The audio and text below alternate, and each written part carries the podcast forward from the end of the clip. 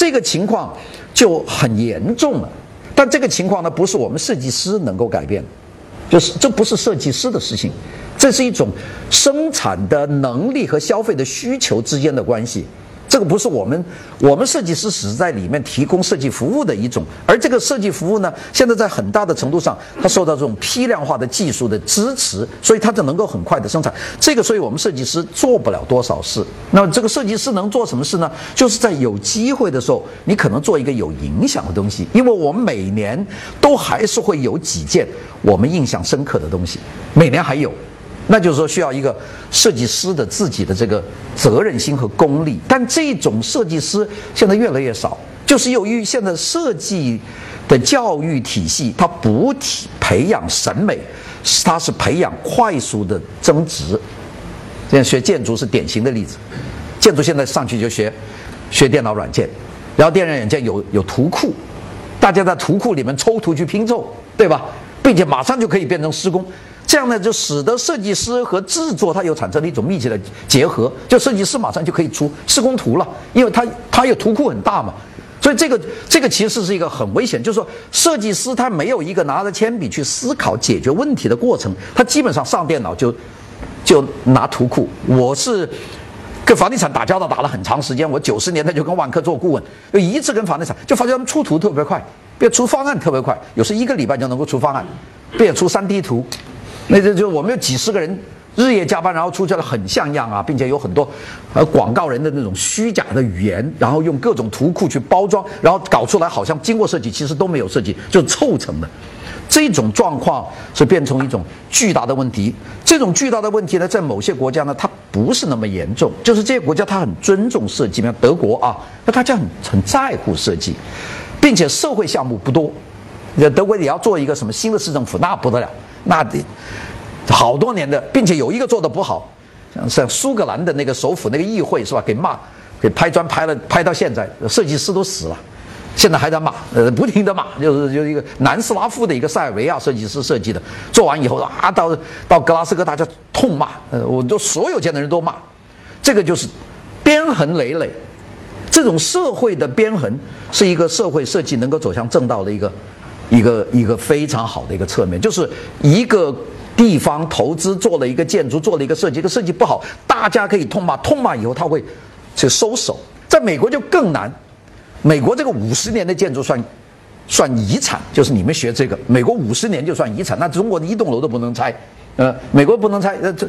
我我我姑妈在在帕萨蒂纳有一栋房子，那个房子是。大概一九零零年的房子，用的我们叫加利福尼亚风格，用那个卵石做的房子。他买了一栋房子，很高兴，因为老房子嘛。到外面那个那个那个 porch 就是那个外廊很大，他再加上玻璃窗，马上市政府说你拆。这个这个肯定不能搞，因为你改改变了旧建筑。他说我姑妈说这个建筑他他买的时候八十年代，这是八十年，美国八十年是古董。那是 antique building，那不能动。那这个这个机制呢，它起到作用，就是在外国它的怎么样设计的发展，它都有一个社会和投资的机制的约束，它不可能走得太过。加上智慧产权的保护，它都不可能说随便抄袭，随便抄袭。所以我说，你刚才提的问题的确是个严峻的问题。这种问题主要集中发生在，呃，发展中国家。像中国、印度这种高速发展的国家，又没有太多的文化沉淀，他就很容易犯这个毛病。所以呢，在西方这种情况不是那么严峻，不是那么严峻。他他他还他有有这个问题，但他的东西的量很少。他他对于老百姓，老百姓的生活还是过得很传统的。你在德国住，你知道，德国人的那种内心的文化还是很传统的。那美国人，你怎么说礼拜天一定上教堂的？那还是一个一模一样。呃，都不像我们，我因为我们严格来说，中国就是根都断了嘛。我们从五四运动就开始断。五四运动大家呃多伟大的运动，其实五四运动的一个很大的损失就是把把文言文搞掉了。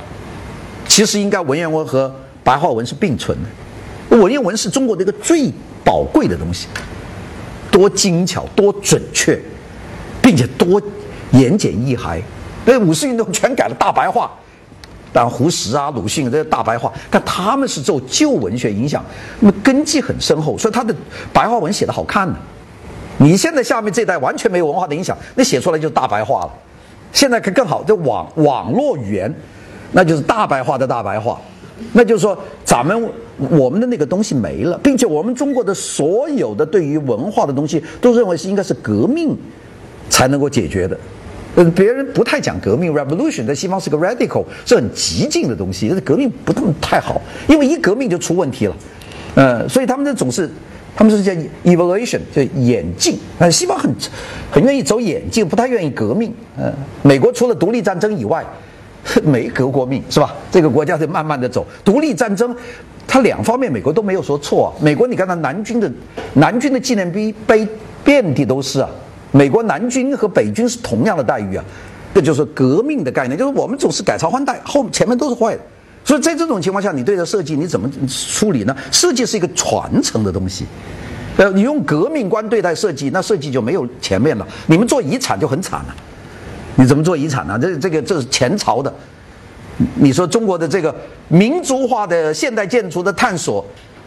这个有一大帮人，像吕彦直，呃，知道做中山纪念堂和孙中山陵的这大大家是吧？这个童俊，像这些人，他们做了多少东西啊？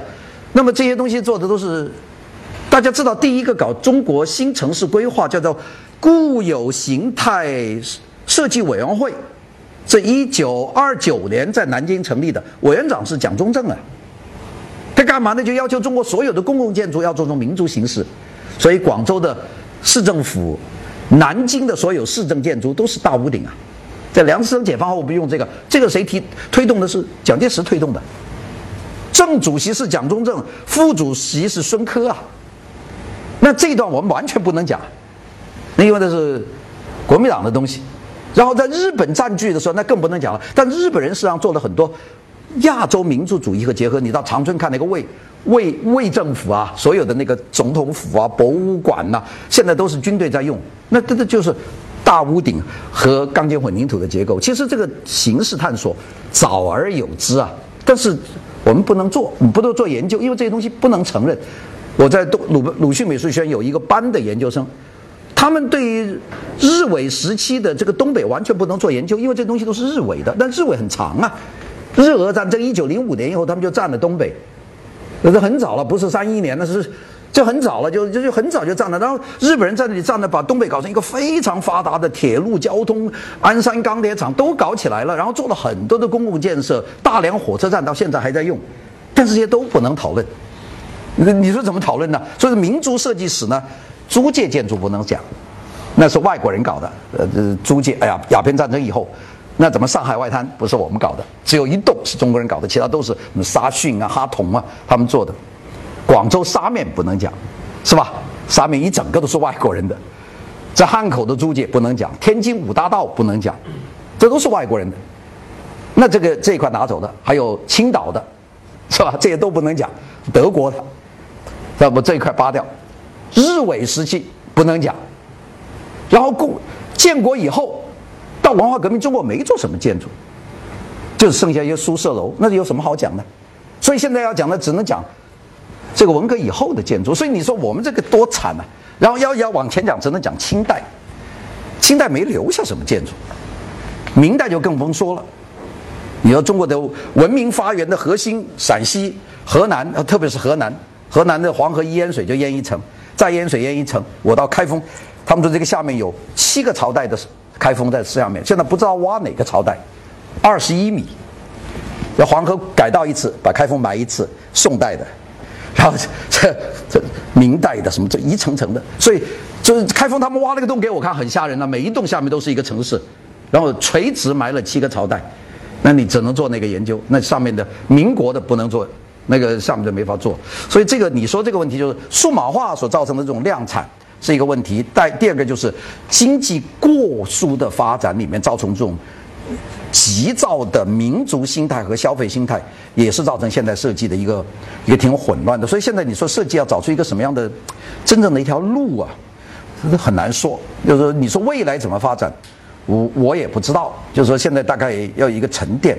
呃，我们高等院校还有你们这些高学位的研究生，其实起了一个作用，因为你们承担的任务是教育下一代，就是起码我讲这个话，你们是要跟你们的学生讲，让他们知道哦，原来设计文化有这么多东西啊。因为现在一般人都不看，只看款式，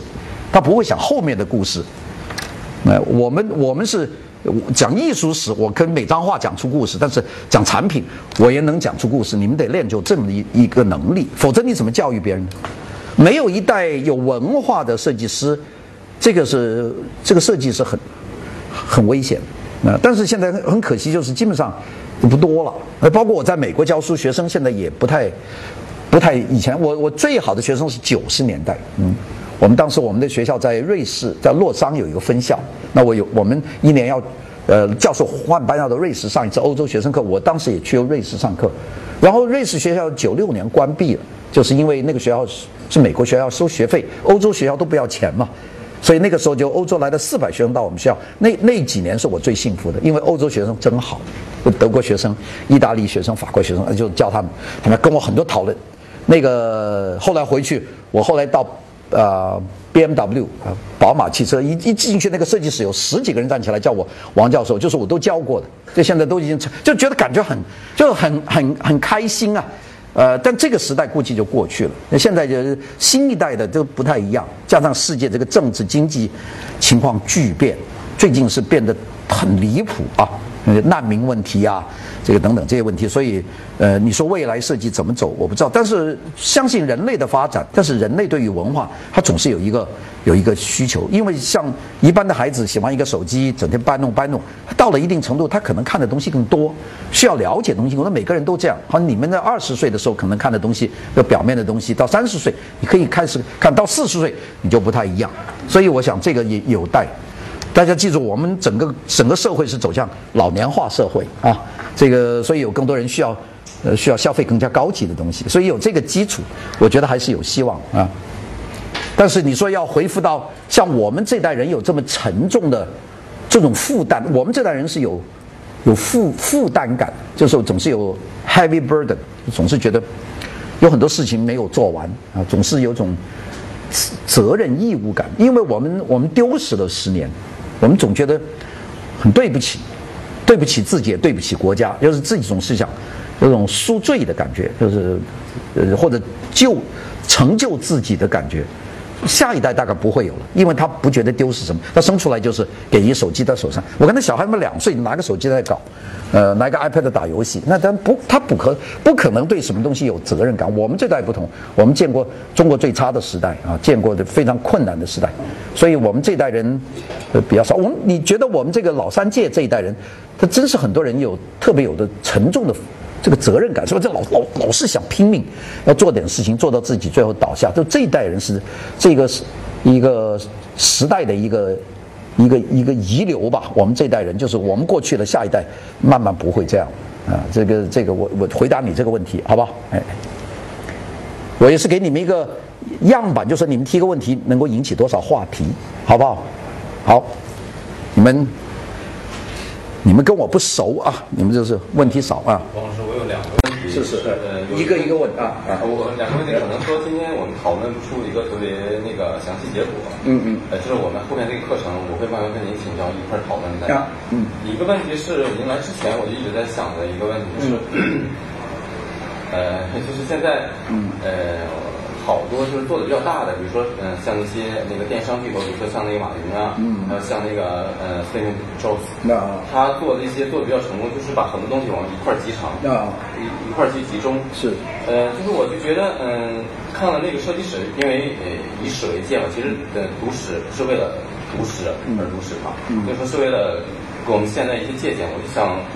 呃，知道您对就是读了这个设计史，您研究设计史之后，对于现在这个很多人在做这个集成，嗯，呃，您怎么理理解他们现在这种集成集成思想？嗯嗯，还有一个就是，比如说像我们，比如说有的呃好多在做都是做老师的，嗯，他们的我们怎么去就是对集成方面，就是现在这种集成思路去去我们去可以说呃分一杯羹啊，或者学到一些东西，去给自己的一些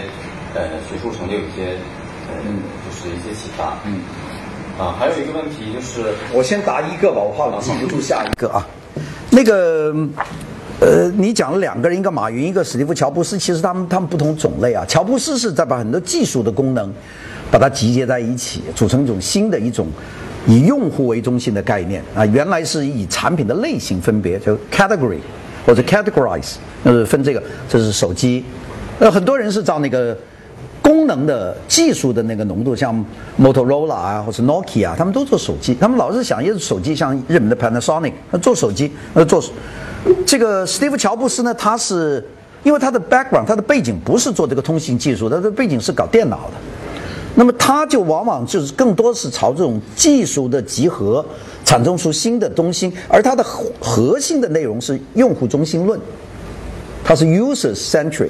它这个很不一样，就以前是技术中心论，或者是生产中心论。那个如果反映在市场上，它的是一个很大的革命，就是我们像以以前我们叫做 push economy，就是推动经济，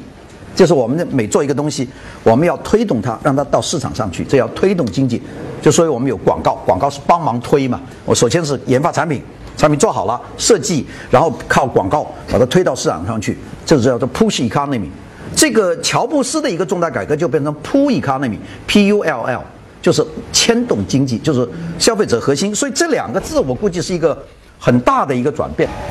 这这两个字变化就很大了，因为 push 是推动，就是我我有这个技术，我有这个能力，我做汽车的我就推汽车，为啥我汽车产品现在越来越多。那个我就推很多汽车，我做手机做很多手机，手机的快啊慢啊容量都不同。这个 pull economy 就是用户你你大概需要什么东西？乔布斯的东西基本上是信息处理的，这个用户要求就是信息处理，图像啊、电话呀、这个搜索啊，这是信息的 information process。它主要是经营这一个东西，他就把这些东西以用户为关切，把它集中在一点，他把这个做到极致。这这是乔布斯的一个特点，但是他他是。呃，做出了这个我们叫牵动型经济，这是它的一个特点。马云呢，它是属于，它不是造产品，它是一种资金营运，它就是我，它是其实一个网上网上贩售的这一个网络的建设，然后在这个网络上面，它的资金进行广泛的融合。这种人呢，美国也有一些，就是他们自己并没有一个产品，但是他有一个服务的网，这个服务的网呢，无孔不入。那么到了资金到了一定的程度的时候，它这个资金，光是这个网，它都不够了，它就会发展到别的地方啊。像马云这个很大的一个投资成功的，就是今年的这个 Mission Impossible 五，就是碟中谍第五，这是马云投资的，就是 Tom Cruise 这个是他投资，这是聪明投资了啊。这个就这个东西其实跟他没有关系，整个主创也跟他没关系，他绝对不会跟。Tom Cruise 讲我这个电影要怎么拍，他不敢说啊，呃，交给你，你爱怎么拍，我给钱嘛。所以你看那个电影开头的时候的改明显是有他的这个马云这个集团的名字，就是这个，他属于资金组合型的一个天才。他是严格的来讲的话呢，乔布斯的他这个牵动型经济呢，它是刺激设计的发展。他他刺激设计，肯定刺激设，因为他需要更多的技术和更多的设计。它并且有很多东西是完全从设计，比方说我们说 iPhone 手机为什么特别重呢？其实手机不需要这么重。手机按现在技术来说，美国现在的通信最好的通信手机，大家知道，美国陆军单兵现在开始试验的是牙套放在牙上，就是手机可以这么小，就就放个牙套，每个人讲话都听得见，就没有手机。就是通信技术已经达到这么小了，所以不是说这么重，但是这个手机重。它给你一种质感。如果你拿一个手机轻飘飘的，你觉得不是个玩意儿，它做的像坦克车一样，这是一种心理的感觉。这这就是它的设计的一个概念，就跟说 Jonathan Ive 很聪明做的。所以，乔布斯这套政策，他不断的在推陈出新的做产品设计，并且他更加能够考虑到用者的需求。啊，对，乔布斯的东西很男性。我们说。小手机，这是乔布斯的手机。我们这现在 iPhone iPhone 六，这个基本上就不是乔布斯的概念了，因为它跟那个 Galaxy，跟那个现那个叫韩国的那个 Samsung 一样，那是大屏，大屏是女人的手机，小屏是男人的手机，因为男人的手机都揣裤兜里，女孩子的手机都放包里，所以女孩子是可以用很大的。你说一个男人拿个这么大的手机是很丢人的。我有一次别人送我一个 Galaxy，就是那个，我拿起来半边脸都看不见了，这个就觉得是特别郁闷，就很快就把它丢了，就是受不了那个东西。所以呢，乔布斯是乔布斯知道他的用户的核心用户是男性，所以他的他的手机基本上像坦克车一样。你看那个这个 iPhone 是很男性的东西，是吧？女孩子觉得不够纤细。但是如果你把他的手机改成大屏纤细了，就不像苹果。就是乔布斯他的定位很清楚，他就是用户。但马云的这种政策呢，就资金融合，创造广泛的廉价销售网点呢，它其实从本质来说是一种扼杀设计的东西，因为它要便宜，它就会出现冒假冒品牌、假品牌、假货或者是廉价的东西充斥市场，并且呢，在这个过程里面扼杀大家对设计的认识。所以淘宝其实对设计来说不是个多么好的事，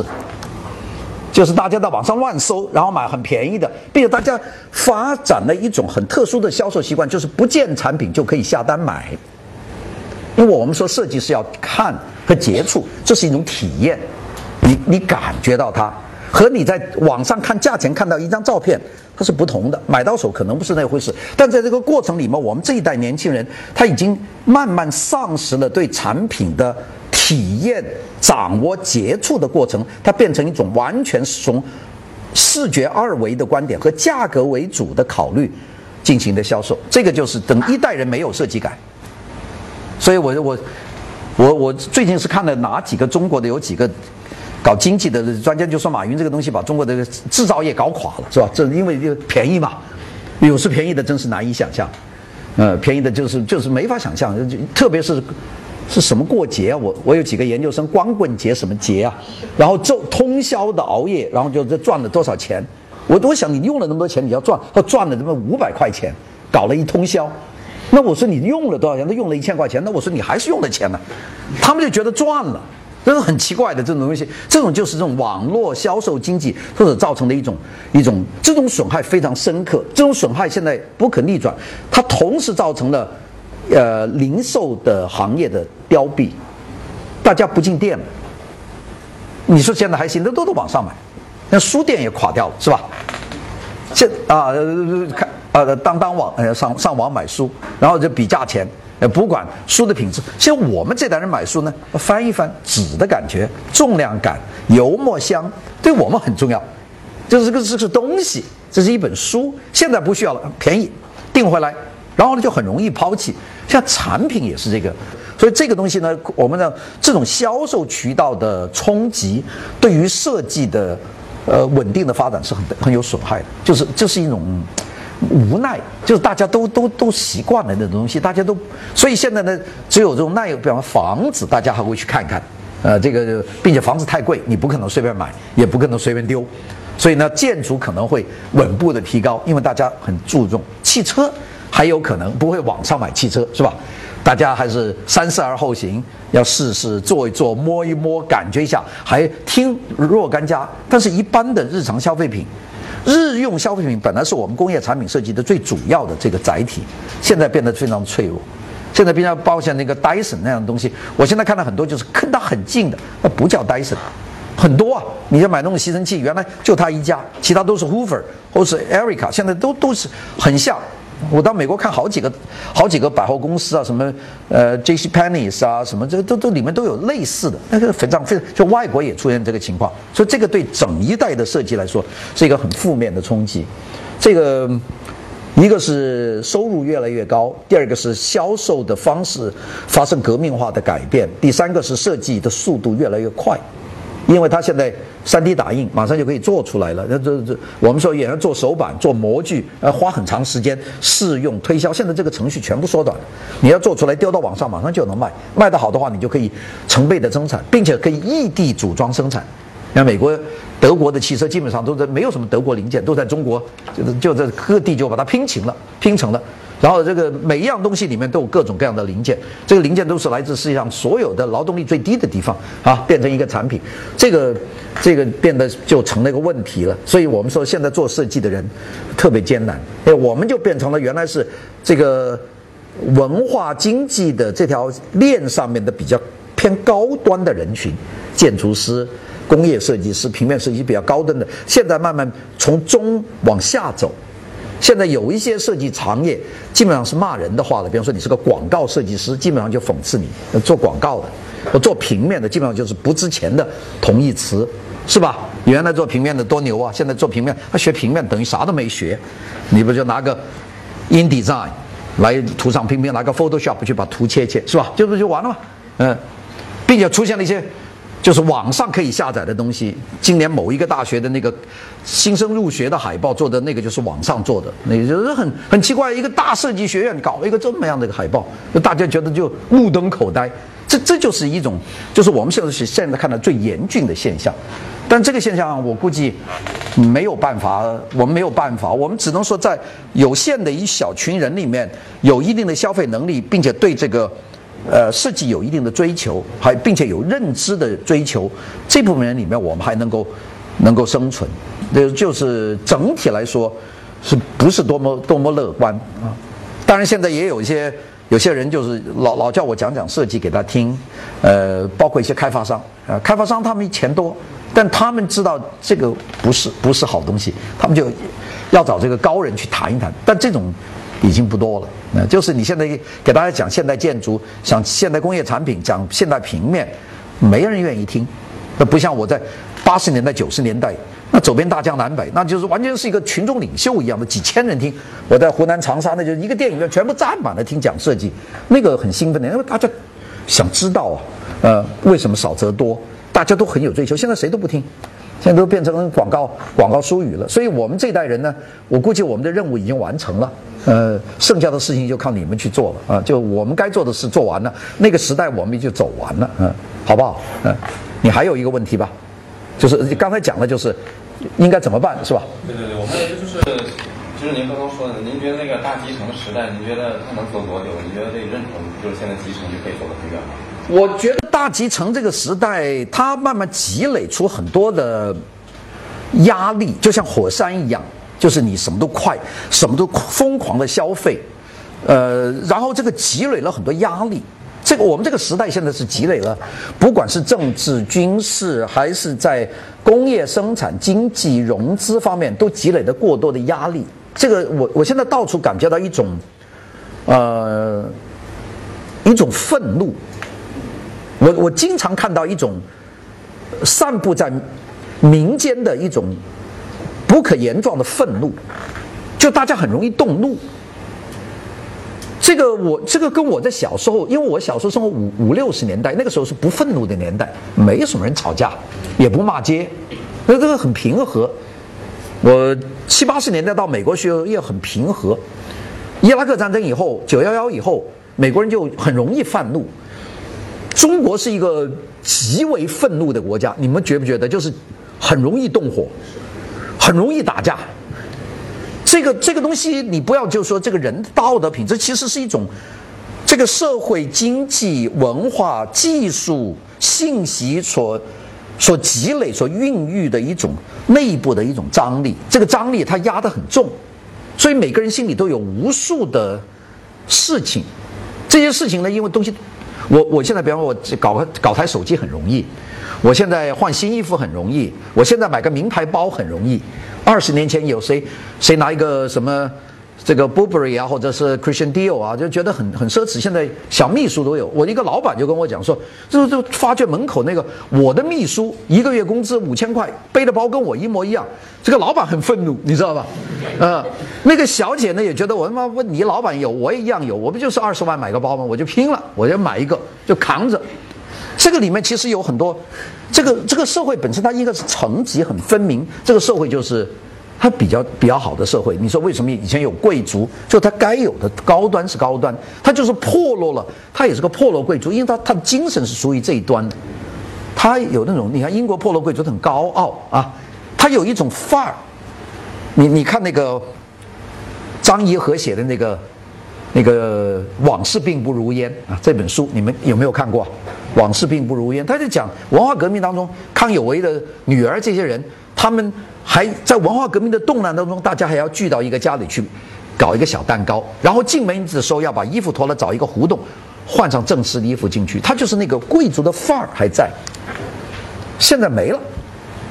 现在高中低都没了，大家大家只要有钱，我都一样，并且呢，设计上也乱套了，就是低端饭店搞得像夜总会一样，这个设计师他没有规矩。你到欧洲去，低端的酒馆和高端酒馆，它绝对不一回事，不是钱的问题，它是个感觉不一样。呃，你你就进去喝一杯咖啡，也就那个钱你，你看我原来在到香港，我这很早八十年代我在理工理工讲课，当时的那个那个香港那个文化中心还没有，那到到半岛酒家进去，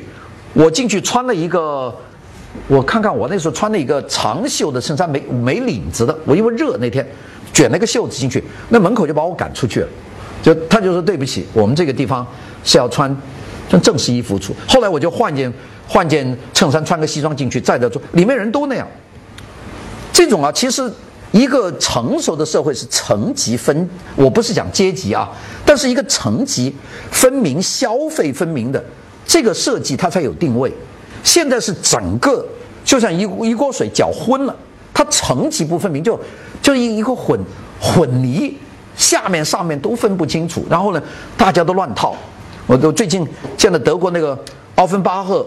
设计学院的一个副院长啊，就大家知道很出名的，叫做海瑟吧，黑子啊，这很出名的那个 Klaus 黑子，他他刚刚上个礼拜跟我在上德大学有个对话，我们会放到网上给大家看。他说在。在重庆那个非常好的酒店，我估计是康明斯基嘛，呃，非常非常，在德国是很好的酒店。那康明斯酒店，他说一流的服务，一流的餐馆，一流的菜，然后坐了一一帮乱七八糟的人，要抽烟呐，在骂人呐，就是，就他完全和那个层级不一样。这个就是一整个本来层级很分明的东西，通过几次革命以后，这个水啊就全部搅上来，搅上来以后，这个这个整个就就融就混了。这个全世界有很多国家是混得很厉害，当然有某些国家，它比方欧美这些国家，日本是成绩很分明，那日本是绝对分明，那你不要走错地方，呃。在美国，好像是美国是个大众国家，但是美国真是该到尖端的，还就只有尖端人，你也你也进不去，那就是属于那个属于那个的。所以它这个层级分明呢，它这个对于设计有好处，就是它我的设计是给这个这个这个都很分明，我的书是写给他看的，他看的他看的都很分明。我们现在是整个的水都搅浑了，现在就是。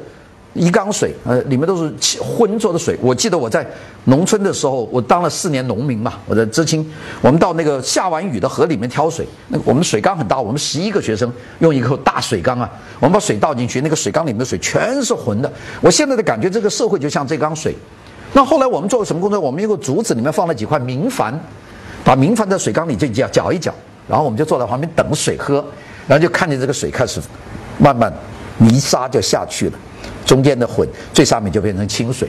其实我觉得整个人类社会，它需要有一个在技术发展、消费发展的重新沉淀的一个过程。而这个过程是伴随什么样的方式呢？谁都说不上。但是我们知道，人类社会的几次大规模的动乱，它最后造成成绩重新的重建。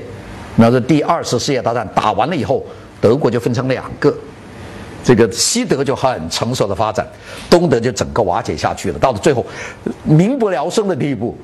呃，然后秘密侦探到处到处听话，大家听有有个电影，德国电影非常动人，叫《Other People's Voice》，就别人的声音啊，就是讲一个东德的一个侦探，整天听别人讲话，最后良心发现。电影感人之极啊，叫他人的声音啊。我们我们也有一声听风者，但听风者是个美国电影，那电影就就就看出这个层级在那个混沌的东德，好像。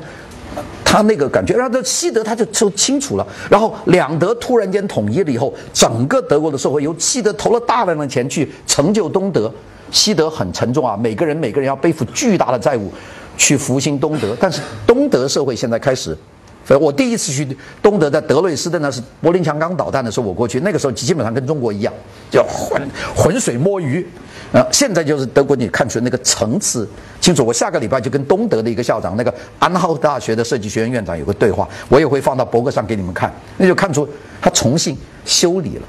我我觉得现在整个世界需要进行一次修理，但这修理是怎么修理，我也不知道。像这次的大难明朝，这其实就是一个把层次打乱了，就是本来中东地方什叶派、逊尼派。他们的组成和他们的独裁君主，包括萨达姆侯赛因，包括这个北非的这个利利比亚的这个卡卡扎菲，他们他们其实是用强权把一个阿拉伯社会两个不同的教派把它澄清的很清楚的一个架构，结果美国佬伸一个棍子进去把它一搅混，所以现在就乱套了，就啊整个泥水都昏了。所以现在难民潮跑跑的就很很无奈，一天一天跑几万人过去啊！现在就走的那条路，那就是丝绸之路的这个路上一带啊，从希腊一直走到维也纳嘛。你想，那就是我们的丝绸之路的末端，就那一段。你看，那每一个国家，那个那个整个地方，现在就是出现了这种。真正的绝对性，欧洲必须要表态，然后慢慢沉淀出去。然后中东，如果美国不再去搅一手，中东会沉淀，呃，产生一个新的什叶派和逊尼派的一个一个结构，那就是新的中东。那个外力就不要动它。那么现在剩下来的一些，像我们中国现在这个这个问题就不知不清楚了，因为这个水混得很厉害。但是现在反腐倡廉，就开始在打民烦了，是吧？现在。呃啊，你你开始觉觉得哦，这个豪华餐馆门口的军牌车不见了啊，这个这个是有一个，然后名牌餐馆，呃，吃饭的人顿时减少了啊，然后夜总会没人了，呃，这个这还是个表面，慢慢慢慢沉淀。我估计中国要经过一个很大的努力，最后产生一个重新的组合。那在这这个新的沉淀里面，我们的设计才能找到生存的空间。我们设计可能是为，因为设计从来就是讲这个目标市场。现在我们没有目标市场，你你说我们目标是什么？是富的、穷的都很混沌，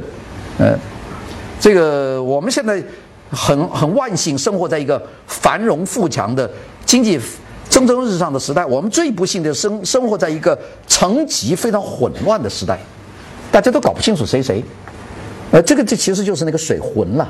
现在需要慢慢沉淀下来。你任何一个社会总是有底层、中层、高层，这这个是这是一个基本的。就像我你提的那个问题，就是其实是我的一个困惑。那当然，我我长期生活在美国，那个地方分得很清楚。呃，就是你觉得你你我们知识分子圈不算是高层，但是我们精神贵族，我们总是我们那一圈，就我们这帮人在一起，我们讲的话。总是那些内容啊，每每个礼拜都要看《纽约客》杂志，谈的内容都跟他有关。有什么音乐会大家会听，有什么画展大家会看，大家谈的都差不多，就始终保持那种我们在八十年代的感觉。因为我是八十年代出道的人嘛，那个时候我们有一群贵族，你看在当时在那个紫竹院公园，那早上六点钟我们都去，陈凯歌朗诵诗歌啊。就那个那热血青年，那个时候很很开心的时代，大家觉得我们虽然穷，但是我们不穷穷，读研究生一个月才三十块钱工资嘛，那个时候，但是精神很高尚，呃，南巡，然后全国经济开始开发，大家只谈商不谈政治，就水就浑了，那就浑得一塌糊涂，那现在就是真是搞不清楚了，所以我们设计现在是根本没有目标，因为大家我们都不知道怎么做。呃，所以现在我觉得一个问题不是我们设计师的问题，是这个社会的这个混沌，我们看不清目标市场。呃，我们现在是把消费者是变成一个泛义的消费者，没法精准，市场没法细分，有大量的人有巨大的不知道的灰色收入，你你很很难想象一个人一个月，你看工资五千块钱。那开个五十万的车怎么来的？搞不清楚。反正总总是有很多奇怪的东西，呃，这这个这个灰色地带很多，所以这个我们做设计就很很惨，因为我们我们做市场报调研报告，你怎么调研搞不清楚？嗯，我这做了很多年房地产的顾问就知道，那个调查报告完全不反映情况。我我写过一本书叫《Hello 中产》，大家看过吧？那是星河丹堤的深圳的一个项目。我写书的时候就写中产，歌颂中产。说这个项目是给中，当时我们定价这一平方卖七千人民币嘛，现在卖到他们十万人民币一平方，那大家都骂我说妈的王寿之你这乱乱乱讲，你说中产中产是十万钱一平方的住宅吗？我说不是我的问题，是你的市场出了问题，因为那个地方从任何个角度说，它都不应该是属于那个价位，它在梅林关外，是吧？那它怎么可能卖那么贵呢？并且是一个旧的楼盘的基础上的扩展的一个楼盘，那个旧楼盘就卖三千块钱一平方。那我，所以我从任何一个角度说，这个地方应该是中产的地方。那没想，这个这个市场一炒，因为罗湖区没有房子了，然后往福田区、华侨城那个时候超贵，那大家就往往北那一出了关，你到梅林就就买房子嘛，就把那地方硬炒，炒到最后，我的那本书我都不好意思给人了，因为我那本书叫《Hello 中产》，那其实那本书是讲的 Hello 高产，是吧？那个，哎呀，我就就就这这个就是一个混沌造成的一个问题，就是我们后来我就不写了。啊，请教一个关于交叉的问题。啊。这些年来，他把他的那个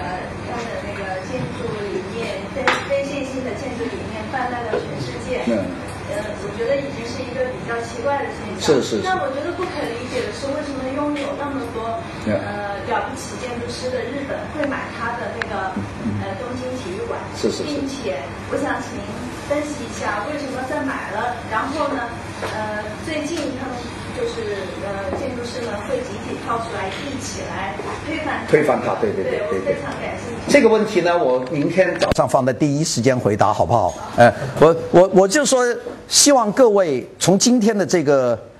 我的讲课，我我其实不愿意讲太多，我就是呃讲一部分，然后很多时间是给大家讨论，就你们可以。回去思考一下，你们作为博士生的候选人，你们应该是有很多问题的，啊，并且我今天答的几个问题，我觉得他们都提得很到点子上啊，就是比本科和硕士生是要高一点啊，呃，希望你们明天努力朝这个方向思考，你们你们要学会脑子，要动脑子，就是说别老听听着老师，所以呢，你们呃努力要把我发掘好，我们未来还有这么多天课，希望大家能够充分的利用这个机会，好不好？好，那就这样，明天见啊，哎哎哎哎。